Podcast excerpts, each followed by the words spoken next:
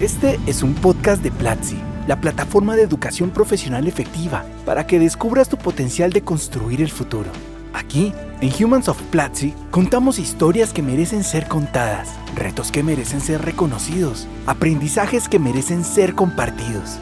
Historias de las mentes que nunca paran de aprender. Bienvenidos o bienvenidas a Humans of Platzi, el podcast de los que nunca paran de aprender. En esta temporada estamos entrevistando a todas las personas que se encargan de darle la bienvenida a las nuevas personas en el equipo de Platzi. Y hoy estoy muy contenta porque tengo conmigo a Alonso Magos. Él es ni más ni menos que Human Operations Lead. Entonces, cuéntanos, Alonso, para quienes no entendemos nada de qué se trata este rol, en un día cotidiano, en un día normal en tu trabajo, ¿cuáles son las actividades que tienes que hacer? Ahí sí, pues muy contento de estar aquí contigo. Eh, te cuento un poquito de manera muy general cuáles son nuestras actividades porque al final eh, digamos que amparamos, es un espectro muy grande de actividades que se basan en cumplir la experiencia de todos nuestros Platzians, ¿no? La experiencia laboral. Pero yo te cuento que eh, lidero al equipo de Human Operations. Este equipo, digamos, manejamos o centralizamos todo lo que es la operación de eh, recursos humanos.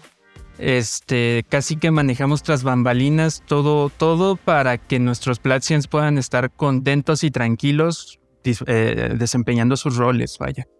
Eh, amparamos actividades desde la parte de la precontratación, toda la parte del contrato laboral, la relación laboral, eh, la nómina, que es súper importante, y, vaya, el tema de seguros y cuestiones de beneficios que, que, manejamos desde recursos humanos. Genial, para quienes nos están escuchando por primera vez o a lo mejor no habían escuchado este término, Platzians es la forma en la que nos referimos a todo el equipo que forma parte de Platzi, a todos los que de esta, desde esta plataforma no dejamos de aprender también. Alonso, antes de que vayamos a entender justo un poquito mejor las tareas que haces, cuáles son los puntos más importantes que cuidas dentro de cada una de tus responsabilidades, cuéntanos un poco de ti para que te podamos ir conociendo. Entonces, por ahí escuché, por ahí me dijeron que antes de esto estabas en la industria restaurantera y que tenías tu propio restaurante en Ciudad de México. Entonces, cuéntame un poco de eso, de dónde viene el emprendimiento, cómo se te ocurrió esa idea. Sí, mira, yo desde pequeño tuve muchas ganas de tener mi propio negocio, pero mm, mi, madre me, inculcó mucho el tema de, aprender a cocinar y demás, ¿no? Entonces, eh, es algo que que me llamó mucho la atención desde pequeño. O sea, era mi sueño, tener un restaurante, poder este, cocinar para la gente y demás, ¿no? Poder ofrecer una experiencia. Eso, eso era como lo, que yo buscaba. Y sí, al final yo soy administrador de empresas. Eh, justo, justo estudié esta, esta, esta carrera, pues con la intención de lograr cumplir mi sueño, ¿no? Eh, este, digamos que la vida me, me, me, trajo a este punto a través de pues muchas experiencias en diversas empresas en las cuales yo pude, digamos, empezar a ahorrar, a tener mis, mi, mi, ahorro para poder emprender. Eh, y vaya, en cuanto tuve la oportunidad, yo dije, dejo todo, dejo la carrera y me dedico a lo que es mi sueño, ¿no? Que es emprender y tener mi propio restaurante. Eh, el, camino fue bastante difícil. Sí, yo tuve un, restaurante eh, de comida vegana este, en la colonia Roma, aquí en la Ciudad de México. Y vaya, o sea, fue, sabes, tener esa idea de, empezar, o mejor dicho, tener esa experiencia de empezar desde ceros algo, me, me, me, dejó, me dejó muy contento, ¿sabes? Pero bueno, después de, de cierto tiempo vino la, la pandemia, se, pues, se, complicaron las cosas y yo pues terminé cerrando el, lugar, ¿no? Traspasándolo, como decimos acá en, en, México. Y eh, tuve esta, esta, pues difícil experiencia, ¿no? difícil etapa, ¿no? Eh, lo cual, por lo cual yo cerré este, este restaurante fue porque em, digamos que a media etapa de, de, emprendedor, regresé a trabajar a corporativos, ¿no? Al área de recursos humanos. Y bueno, se me dificultó bastante llevar las dos, las dos, las dos eh, cuestiones, el restaurante y mi vida eh, profesional. Este, entonces, pues tuve que tomar una decisión ahí un poquito difícil, ¿no? Por eso, por eso dejé ir el, el, emprendimiento. Ahorita estabas hablando de que es importante hacer ese colchón financiero. Cuando pensamos en emprender, tú que ya lo hiciste, que ya pasaste por ahí, ¿cuáles crees que son como estas claves que deberías pensar o estos soportes que deberías tener antes de empezar cualquier emprendimiento? Cualquier emprendimiento al final, lo, bueno, mejor dicho, de inicio, es súper importante saber qué es lo que quieres, qué es lo que buscas y algo que muchos perdemos de vista desde el inicio es eh, el cómo desarrollamos la, experiencia al cliente, ¿no?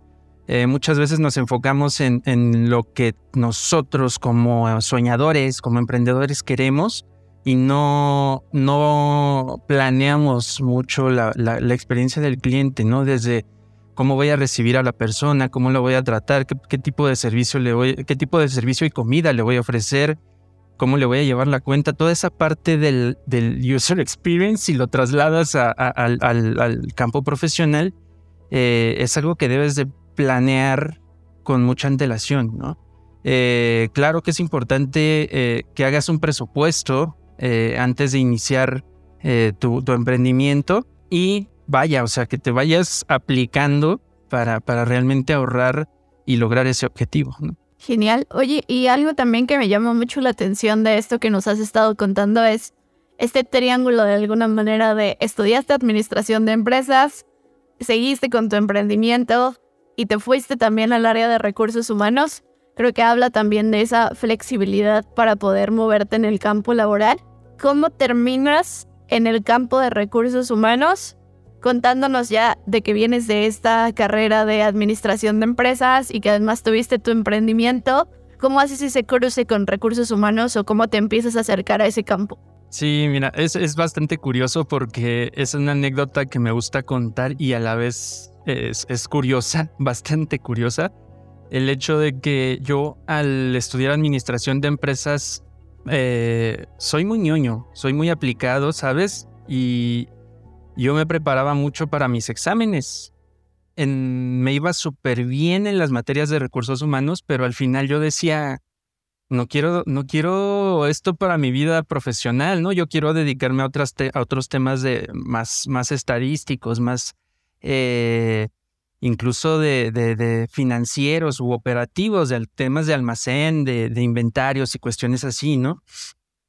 Pero fíjate que esta experiencia, bueno, esta, esta eh, gana que yo tenía de, de, no, de no enfocarme en recursos humanos se me, se me presentó, digamos, en mi primera experiencia laboral como ese, ese, ese, esa sensación de aterrizarme, ¿sabes? Yo empecé trabajando en como auxiliar administrativo en una, en una armadora de, de blindajes automotrices y, y ahí me di cuenta que no era, no era lo que quería. O sea, yo realmente no quería estar, eh, por ejemplo, en, almacén, en áreas de almacén, control de inventarios y todo esto, ¿no? Cosa que dentro de mis estudios, pues estaba buscando enfocarme hacia allá. Eh, decidí renunciar y hacer un cambio drástico, ¿no? Empezar a, buscar eh, algún, algún trabajo más administrativo donde pudiera empezar a aprender y desarrollarme desde ceros, vaya, ¿no? Casualmente llegó eh, una oportunidad de una empresa que se llama Newtech Global. Esta, esta compañía se enfoca en administración de personal para el sector oil and gas únicamente y exclusivamente. Entonces, eh, yo entré ahí como auxiliar administrativo del área de recursos humanos y comencé a llevar temas de, desde preparar el contrato, las constancias laborales, imprimir, porque antes imprimíamos los recibos de nómina aquí en, aquí en México, imprimir y entregárselos a todos nuestros empleados y demás, ¿no? O sea, como, vaya, o sea, al final actividades muy, muy operativas y muy junior, ¿no? pero conforme fue creciendo la empresa se fueron dando oportunidades, ¿no? Y yo tuve esa ventaja de aprovechar algunas de esas oportunidades y eh, fui conociendo más áreas de lo que es recursos humanos, enfocándome más hacia la parte de, del servicio a nuestros clientes internos, que son nuestros empleados, y a la parte matemática, que era la parte de la nómina, ¿no? Entonces, eh, a partir de ahí, eso como que fue un cambio de, de, ideas y dije, vaya, esto me está gustando bastante. Y que al final del día todos los conocimientos se pueden capitalizar y aplicar en función de lo que uno elija en ese momento. Y hacia allá quiero un poco guiar la conversación de cómo llega Platzi a tu vida. Ya nos explicaste ahorita un poquito del viaje antes de Platzi. Ahora cuéntanos con esa experiencia que lograste capitalizar en recursos humanos y yo estoy segura también que mucho te dejó el restaurante o los restaurantes de estos aprendizajes también. ¿Cómo llegas a Platzi? ¿Cómo fue tu onboarding y tu preboarding? Que pues para las personas también estén escuchando el podcast por primera vez, les recomiendo irse a los dos episodios anteriores con María Andrea. También estuvimos por ahí grabando un episodio antes sobre el preboarding para que conozcan de qué se tratan estas cosas, pero en términos simples, ¿cómo fueron tus primeros días en Platzi cuando ya te conectaron con esta misión? ¿Cómo llegas a, este lugar? Bueno, eh, después de, voy a resumir rapidísimo, después de New Tech Global tuve, eh, fue cuando corté y empecé con este emprendimiento y digamos, a medio emprendimiento regresa Newtek Global y me dice, oye, quiero que te unas nuevamente a nuestro equipo por bla, bla, bla, bla, bla, diferentes razones, ¿no? Eh, estuve bastante contento y cómodo ahí. Entré a trabajar a Cisco después de esto. Y de Cisco empecé a tener más, eh, digamos, más exposure para, para, tal, para reclutadores, ¿no? Entré a trabajar a Didi posteriormente y vaya, Didi fue un cambio de, de, de, mindset, ¿sabes? Fue parte de em, trabajar en grandes corporativos y hacer el cambio a, a un ambiente más startup, más, más dinámico y más globalizado. Eh, yo estaba muy cómodo en Didi en su momento y tuve un acercamiento de, nuestros, de, nuestro actual equipo de, de, Talent Acquisition en Platzi. Pero, sabes, yo no estaba buscando una, una nueva oportunidad laboral, yo estaba pues con mis proyectos y al final no estaba tan abierto, ¿no? Dejé pasar esa oportunidad y posteriormente me buscan nuevamente, eh, eh, vaya, el, equipo de Talent Acquisition aquí en Platzi y me dicen, oye, quiero que platiques con eh, la, persona que tiene tu la, la, posición actual que, que tomarías y eh, también queremos que platiques con Christian Vanderhens, que es nuestro, nuestro fundador, nuestro co-founder. Y eh, estas dos conversaciones me abrieron la mente, ¿sabes? Porque fueron, fueron así como, wow, me explotó la cabeza. Me explicaron todo el sentido social que hay detrás de Platzi, toda la iniciativa y todo lo que se ha trabajado para lograr estar en donde estaban, en donde estamos. Y eh, en ese entonces, algo que me, me, me, llamó mucho la atención fue esa plática con Christian, donde, donde me explicó todo esto, todo esto que se busca eh, eh, en Platzi, ¿no? Que es, tener una gran comunidad, acercar la educación de una manera diferente y cambiando el método de educación tradicional y al final con un sentido muy social y muy bueno que es eh, que la región de Latinoamérica crezca económicamente. Entonces, yo al escuchar todo esto dije, wow, yo quiero formar parte de este proyecto, quiero, quiero poner mi granito de arena y, y así es como llegué a Platzi. Tiene mucho sentido lo que nos estás diciendo y creo también que es muy atractiva la propuesta de Platzi. Es como vamos a transformar la educación de la región y uno se quiere sumar a eso. Pero cuéntame ahora cuál era tu principal atractivo, porque te buscaron dos veces. La primera vez entonces dijiste como esto no, no estoy tan abierto a oportunidades y la segunda vez ya te lograron convencer. Pero cuéntanos qué hacía tan atractivo tu perfil. Porque creo que ahí también podemos tener muchas enseñanzas que le sirvan a otras personas que a lo mejor están muy desesperadas buscando trabajo, pero que quizá con optimizar algunas cosas dentro de su perfil podrían hacer que el, el juego cambie de lugar, que sean ellos quienes van a recibir el balón y no quienes están buscando como a quién se lo van a dar. Sí, es, es, es una muy buena pregunta y son parte de eh, tips que te gustarían eh, escuchar cuando estás precisamente desarrollando tu carrera, ¿no?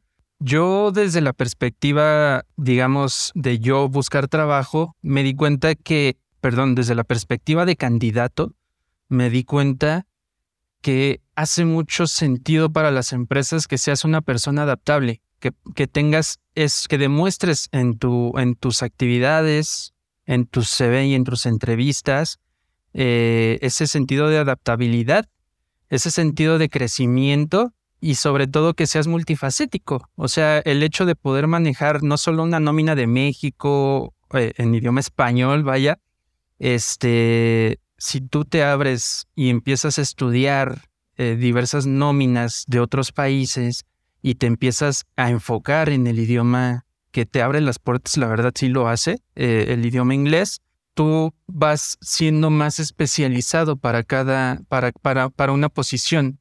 Entonces, en ambientes startup, tú sabes que eso es súper importante, tener tu sentido de, de, adaptabilidad, ser multifacético y ser resiliente, ¿no? O sea, esas son cuestiones que sin duda eh, eh, son, son muy importantes y que creo que son las que me trajeron aquí. Hagamos una pequeña pausa por hablar del inglés, que siempre es también como este dolor de muchas personas en Latinoamérica. ¿Cómo fue tu viaje con el inglés? ¿Lo aprendiste desde chico? ¿Lo aprendiste autónomamente ya más grande? Cuéntanos, ¿cómo le hiciste para dominar este idioma que a veces también es muy difícil para algunas personas? Sí, yo no diría que lo domino, sin embargo, creo que eh, me diría más bien como eh, lo entiendo y lo, lo, lo, uso. Lo uso, sobre todo es eso. Lo curioso es que yo desde pequeño, digo, mis padres me inscribieron en, una escuela que me daba el idioma inglés básico, súper básico, obviamente, este, desde la primaria.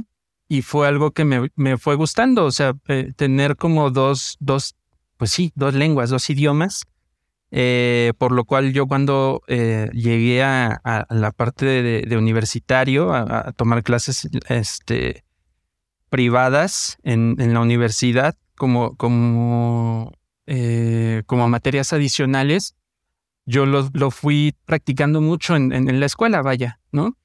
Pero lo más curioso es que eh, a mí me gustan mucho los videojuegos. Dentro de los videojuegos, tú sabes que todo está casi en inglés, de pronto están subtitulados, pero antes no estaba, no, no tenías tanta fortuna de que estuvieran subtitulados o traducidos. Entonces, eh, yo para poder pasar un nivel, para completar un juego, pues tenía que entender qué era lo que estaba pasando en el juego y no solamente guiarme por las imágenes, ¿no? Entonces empecé a practicarlo en, en, este, en estas plataformas y vaya, o sea, y cuando llegué a, a, Cisco y en, y, en, y en Didi, incluso en Platzi, pues vaya, es parte de nuestro día a día, ¿no? Me gusta mucho porque además hablas de aprender jugando, que siempre resulta muy favorable para cualquier proceso de aprendizaje. Alonso, ahora vámonos un poco como más de lleno a lo que haces, ya que pues parte de tu trabajo tiene que ver con la compensación y con los beneficios que hay en Platzi para las personas que trabajamos aquí y también por supuesto pues seguramente será muy interesante para todas las personas que quieran entrar a una startup o que quieran incluso entrar aquí a Platzi. Entonces, cuéntanos un poquito de hacks útiles primero para las personas que están en un proceso de encontrar trabajo, que están ahí en el periodo de las entrevistas, hay una pregunta que siempre es muy dolorosa también, que es, ¿hablas o no hablas del salario que estás buscando en las entrevistas de trabajo? ¿Dejas que te lo diga el reclutador? ¿Tú pones el primer número sobre la mesa? Desde tu experiencia como líder de este equipo de recursos humanos y también como candidato en su momento, ¿cuál es la mejor práctica que nos podrías compartir ahí? ¿Se dice o no se dice el salario? Yo, desde mi perspectiva, debes decirlo. De, como, como empresa debes de decirlo porque eh, sabes, para mí el salario en una entrevista de trabajo, perdón, es parte de una negociación. Tú estás ofreciendo tus servicios y tú como empresa estás buscando adquirir ciertos servicios. Entonces, siempre es muy importante hablar de, del costo de los servicios, ¿no? Dentro de la negociación y dentro de la planeación de cualquier posición. Entonces, yo así es como hago la analogía. Eh, tú estás en una negociación y debes de ser súper claro, uno, cuánto vale tu trabajo, cuánto vale lo que sabes hacer y dos, eh, pues estar muy aterrizado también, ¿no? Saber lo que buscas, porque muchas veces no nos enfocamos, eh, ya cuando llevas ciertos años laborando, mm, tu, tu búsqueda no es meramente salarial o compensatoria, sino empiezas a buscar otros factores como son el, el famoso work-life balance, el famoso, incluso ahorita, ¿no? En trabajo remoto que la pandemia nos malacostumbró. Entonces empiezas a poner otras cartas sobre la mesa conforme vas adquiriendo experiencia en el mercado laboral. Eh, yo lo que diría es sí, sin duda debes de, de, conversar acerca de salario. Si tu reclutador no te, no te lo menciona en tu primera entrevista, vaya, es importante comentar, oye, discúlpame, eh, valoro mucho tu tiempo, valoro mucho el tiempo de, todas las personas que están detrás del proyecto y de, esta posición. Eh, y por lo tanto también eh, a mí me gustaría saber cuál es el rango salarial que están ofreciendo porque yo estoy buscando cierto rango, ¿no? Entonces quiero saber si estamos alineados desde ahora. Y sabes, eso ayuda mucho porque empieza a abrir la puerta de negociación desde la primera entrevista. Entonces, si tú sabes lo que vale tu trabajo, eh, demuestras generas mayor interés como, como candidato. Sí, tema siempre dado mucha curiosidad, especialmente esta última parte que decías de si tú sabes lo que vale tu trabajo, porque, número uno, creo que muchas veces no estamos acostumbrados a hablar de dinero. Y cuando estás iniciando, creo que es difícil tener como esa brújula de, ah, por esa posición te pagan tanto. Y me gustaría saber también si hay como algún espacio, algún lugar donde tú puedas revisar como estos tabuladores de salarios donde puedas ver como a una posición similar le pagan tanto. ¿Cuál sería como tu recomendación ahí, especialmente pensando en cuando vas entrando, todavía no sabes nada del mercado? Yo creo que muchas personas en nuestras primeras experiencias laborales no teníamos idea de cuánto pagaba una posición así. ¿Cuál sería como tu recomendación para ir a hacer esa investigación antes de pararte en una entrevista? Yo, por ejemplo, algo que hacía era revisar aplicaciones como Glassdoor o como LinkedIn, eh, en las cuales, digamos, tipeas la posición y te salen muchas recomendaciones, incluso muchas ofertas en LinkedIn y ahí puedes eh, ver algunas que están de acuerdo a los años de experiencia y de acuerdo al, tipo de empresa, eh, el tipo de compensación, incluso de beneficios que ofrecen.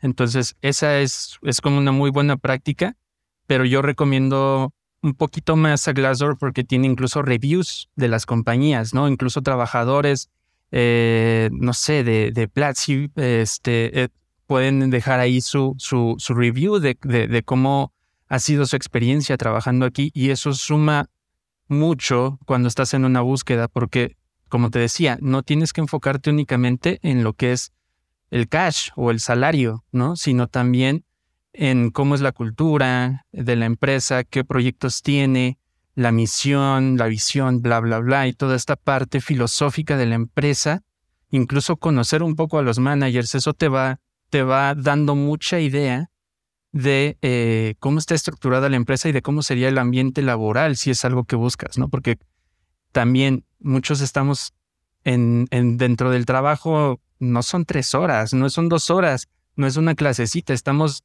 a veces hasta 10 horas o incluso 12 horas de pronto cuando hay muchos proyectos complicados.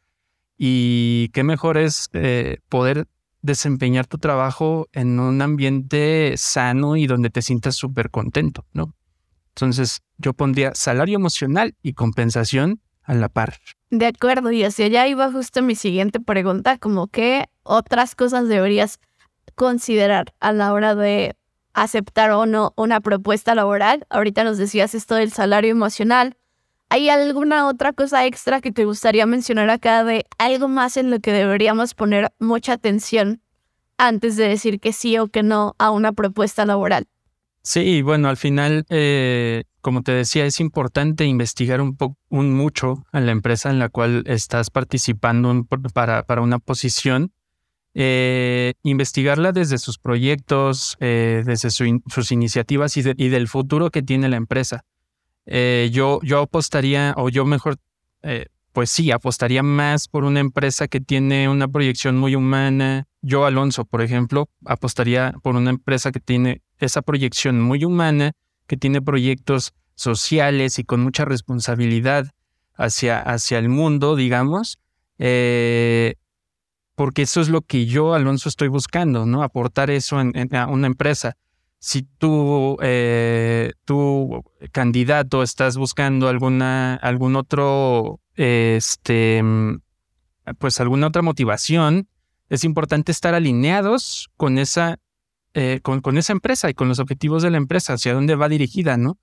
Eh, otra cosa que yo te diría es súper importante que puedas revisar o analizar es el paquete de, beneficios. No todo, como te decía, no todo es compensación o cash, sino que eh, hay muchos otros beneficios que son bastante interesantes, como ayudas de gimnasio, ayudas de, de transporte, vales de despensa, eh, y yo me iría a otros eh, todavía súper, súper más complejos, que es el, el equity, ¿no? O, temas de option pools, de RSUs, eh, que sin duda, por ejemplo, si estás trabajando o buscando una oportunidad en el área de tecnología y sobre todo en una startup, podrías analizar que la startup te pueda ofrecer eh, option pools como parte de, de, la oferta laboral incluso, ¿no?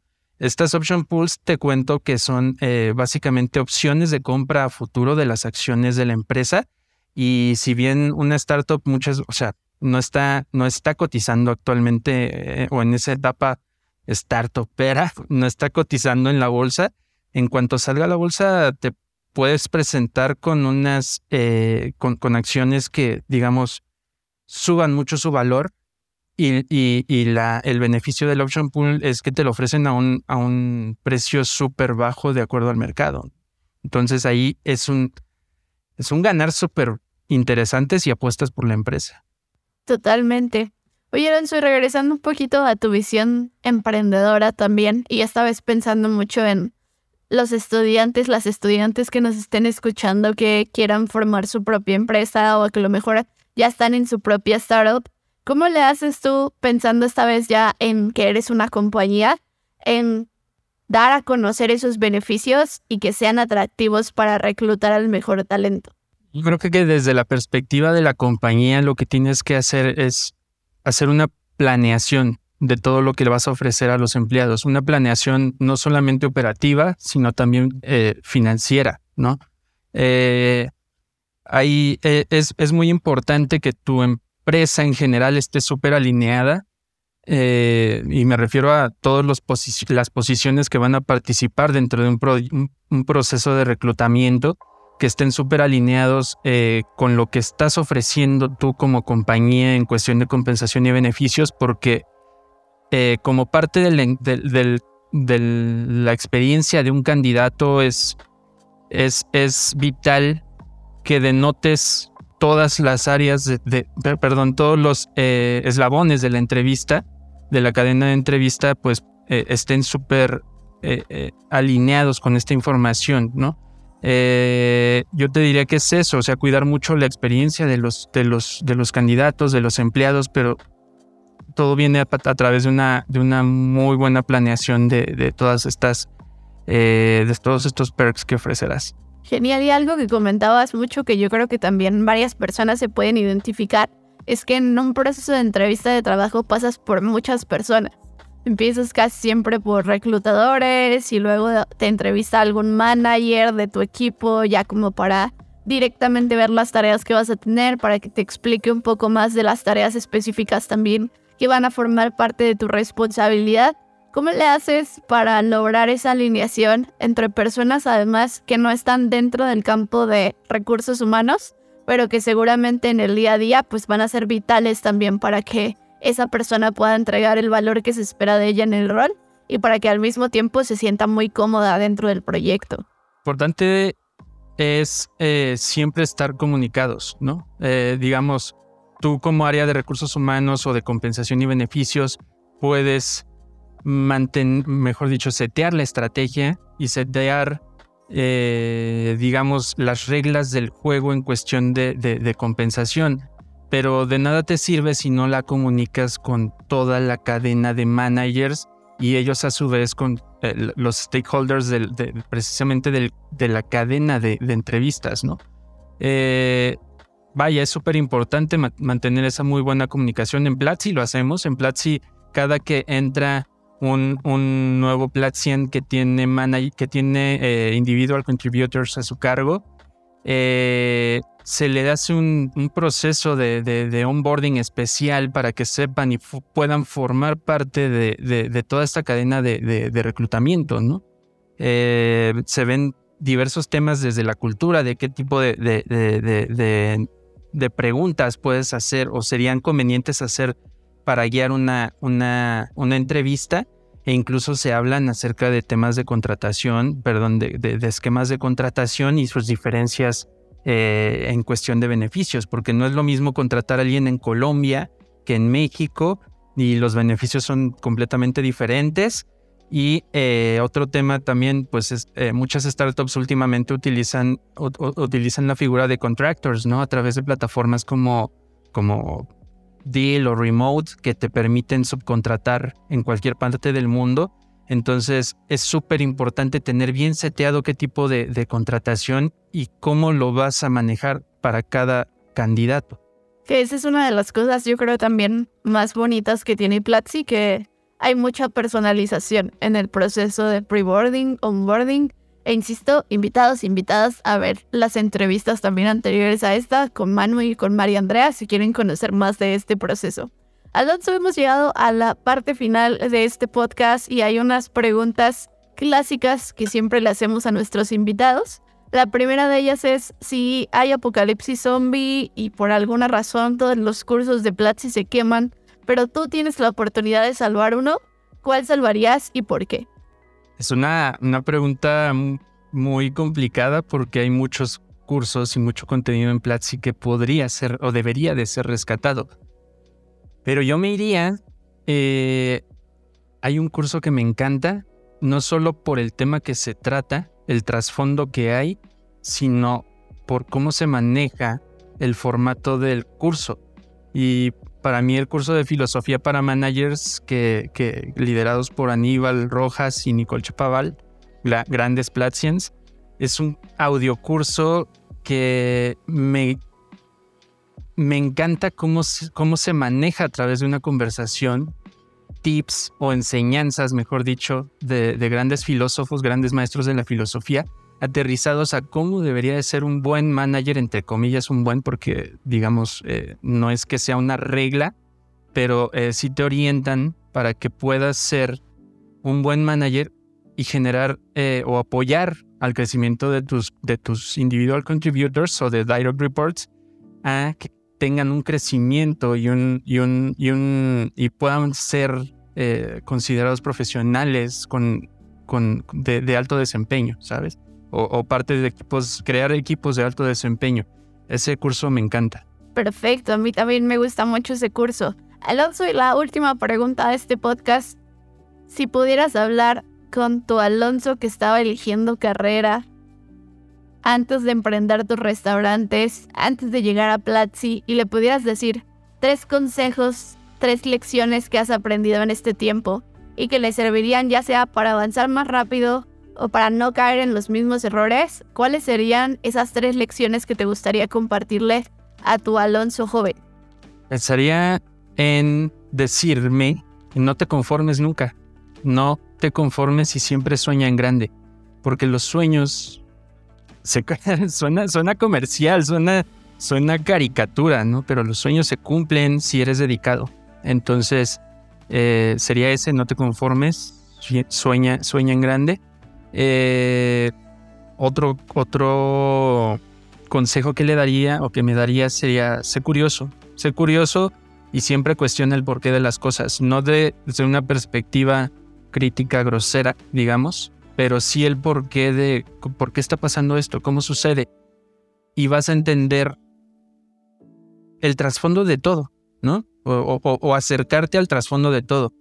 Eh, eso es muy importante, sobre todo en temas de, cuando, cuando te encuentras con, con ambientes tan cambiantes eh, como una startup, porque eh, te lleva a, a, mejorar, siempre a mejorar. Y la otra que le diría es, créetela, o sea, créetela, lo vas a lograr, eh, esfuérzate, o sea, son, son esas tres. Me gustaron mucho las tres lecciones. Alonso, si queremos contarte cuál fue nuestra favorita, dónde lo podemos hacer, en qué red se podemos encontrar y cómo es tu arroba. Me puedes encontrar en Facebook y en LinkedIn tal cual como Alonso Magos. No, no, tal cual. Listo, pues ahí podemos seguir la conversación. Cuéntenme qué fue lo que más les gustó de este podcast. A mí me encuentran en arroba Isis con velo y nos vemos en un siguiente episodio de Humans of Platzi. Humans es un podcast de Platzi, la plataforma de educación profesional efectiva. El diseño sonoro y la edición de audio son de Jorge Andrés Torres y la dirección y edición de contenido son de Valeria D'Amato. En la voz, Isis García. Gracias por escucharnos.